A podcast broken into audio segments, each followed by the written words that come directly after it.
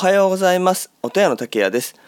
えー、ゴールデンウィーク、えー、4連休、えー、最大9連休の方もいらっしゃったというふうに聞いているんですが、えー、日本の中でやっぱ長い休みというのがなかなか取れない、え、国でして、え、まあ、私はあのヨーロッパの方の会社の人たちと一緒に仕事をしていたことがあったんですがやっぱり夏はですね3週間ぐらい休むというのが通常でして、え、まあ最大9日っていうところもですね、えー、日本人の私たちの感覚にとってみればすごく長い休みの一つになるかと思うんですが、えー、それでもやはりですね、えー、まあ、9日間で、え意外とあっという間に過ぎてしまうものなんですよね。でよくあのゴールデンウィーク中休みの時でもですね、え仕事をするっていう人も多いかと思うんですが、え休む時は休むという習慣をつけていくとですね、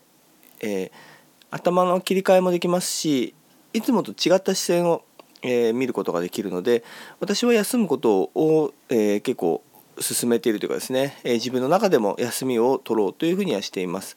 まあ、その中でもですね、え、新しいことを始める時間っていうのは、まあ、1日2時間3時間をとってですねま、家族と遊んでる時間ももちろん長いんですが、え、それ以外のちょっとまあ一人でなんかぼーっとする時間の時に、えー、新しい、まあ、ツイッターであったりですね、えー、ブログの設定の方をゴールデンウィーク中にはしまして、えー、これからですね、えまた新しく、え、もう5月入った、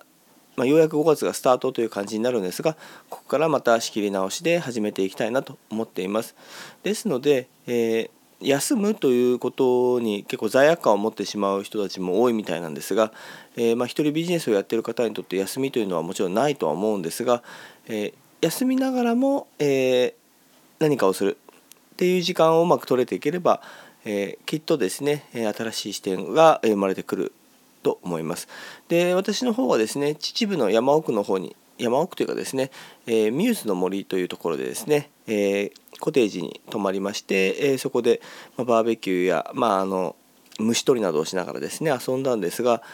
やはりあの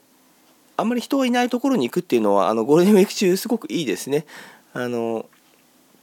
やっぱり人がいっぱいいるところでなんかワイワイ楽しむというのももちろん楽しいのですが、えー、人がいないところで、えーまあ、自然の森の中に、えー、ただ座って、まあ、子供の虫取りを見ていたりとかってする時間っていうのもすごくあの良くてですね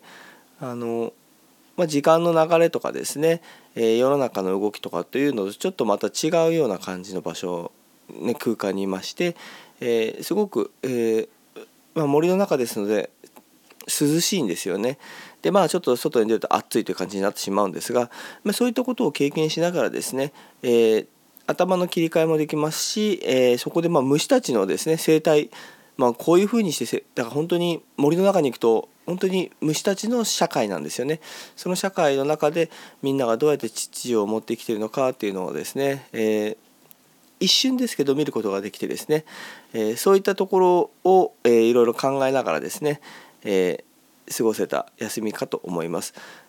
ですので、まあ、今週からまた、えー、新しく、えー、Twitter ブログの方を始めていますので是非あの見ていただければ嬉しいと思います。それでは本日も良い一日を